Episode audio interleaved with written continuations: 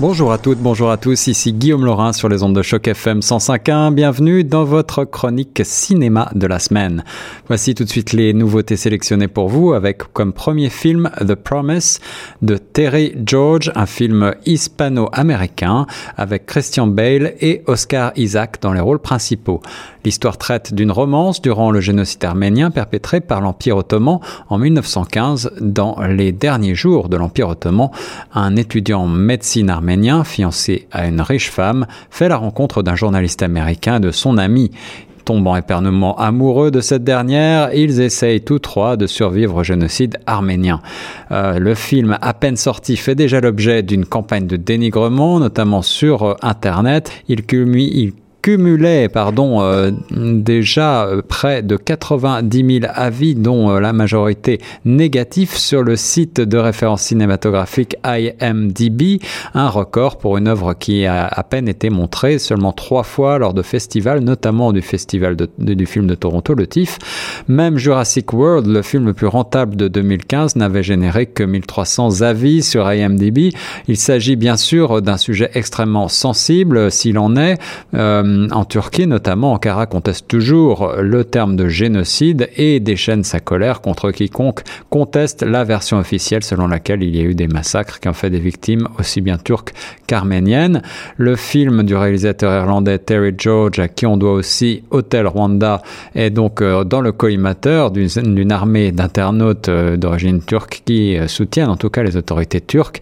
Et rien que pour ça, il m'a semblé intéressant de jeter un coup d'œil sur ce film, une œuvre clairement militante. Elle résulte de la volonté de feu l'homme d'affaires d'origine arménienne Kirk Kerkorian, un ancien propriétaire de, des studios de la Goldwyn Mayer qui voulait porter à l'écran le génocide arménien à la manière d'une grande fresque historique.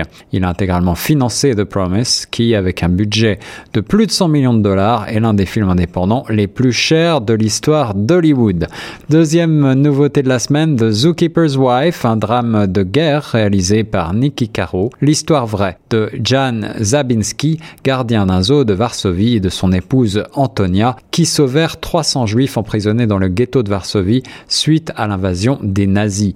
Un film avec Jessica Chastain et John Hendelberg dans les rôles principaux ainsi que Daniel Brühl. Une très belle reconstitution historique pour ceux qui souhaiteraient revivre ces pages sombres de notre histoire à travers l'histoire vraie poignante et romantique à la fois de ce couple qui euh, a sauvé près de 300 juifs euh, dans le ghetto de Varsovie.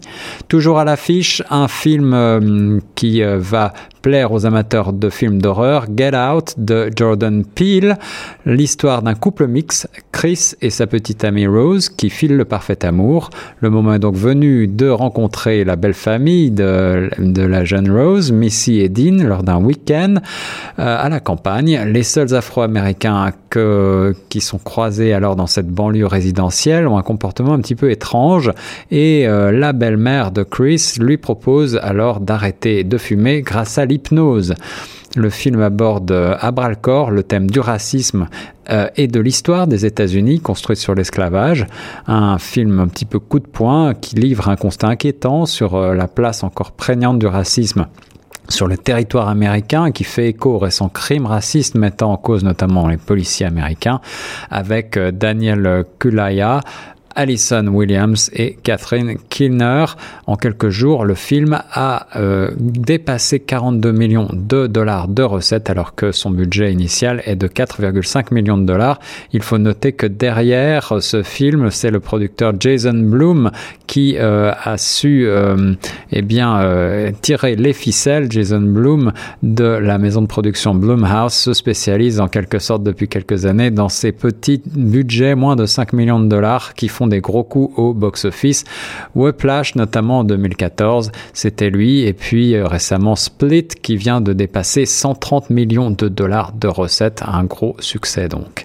Deuxième film toujours à l'affiche, Personal Shopper, un thriller dramatique réalisé par Olivier Assayas. Maureen, une jeune américaine à Paris, s'occupe de la garde-robe d'une célébrité. C'est un travail qu'elle n'aime pas, mais elle n'a pas trouvé mieux pour payer son séjour et attendre que se manifeste l'esprit de Lewis, son frère jumeau récemment disparu. Elle se met alors à recevoir sur son portable d'étranges messages anonymes. C'est un film avec Kristen Stewart dans le rôle principal, elle est de quasiment tous les plans, Lars euh, Heidinger, Anders Danielsen Lai, un très bon film bien maîtrisé avec une atmosphère très prenante, étrange, troublant, un film qui peut surprendre entre drame d'auteur intimiste, polar et film un petit peu fantastique. C'est un réalisateur qui brouille les pistes autour de Kristen Stewart et le film a reçu le prix de la mise en scène, une mise en scène très efficace et inquiétante au Festival de Cannes.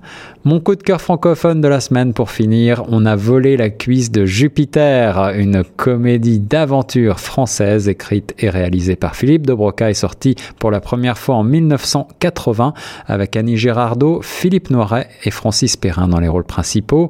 Les dialogues sont signés du grand Michel Audiard et l'histoire, eh bien, c'est celle de Lise Tanquerel et Antoine Lemercier, deux personnages que l'on retrouve avec plaisir puisque le film est une suite, suite d'un film de 1978 qui s'appelait Tendre Poulet et la suite est presque mieux réussie encore que le film original.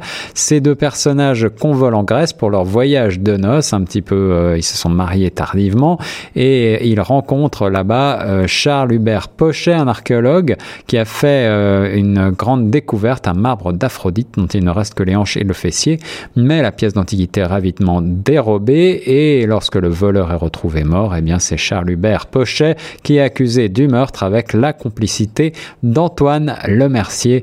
Euh, il s'agit donc véritablement d'un film typique de son époque, réalisé par le grand euh, Philippe de Broca une suite très réussie donc qui invite au voyage et à l'évasion avec de sublimes paysages de la Grèce. Euh, les antiquités grecques sont mises à l'honneur, mais également la nature.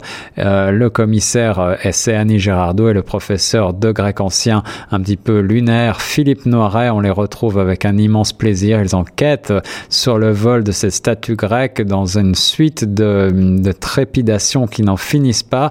Euh, cela donne véritablement un classique de l'humour à la française on est diverti, dépaysé, on ne s'en est pas une seconde, il y a beaucoup de drôlerie, de rythme, de, charme, de charme, et puis bien sûr les dialogues de Michel Audiard font mouche, les acteurs sont tous excellents, euh, bien sûr Noiret et Girardot, mais également Francis Perrin, un archéologue gaffeur qui fait un petit peu penser à, euh, eh bien, à euh, Pierre Richard, et puis même Catherine Alric qu'on n'a pas vu assez au cinéma et qui a une ressemblance déconcertante avec, euh, avec Catherine Deneuve, eh bien, euh, nous livre une comédie extrêmement drôle, nostalgie d'une époque.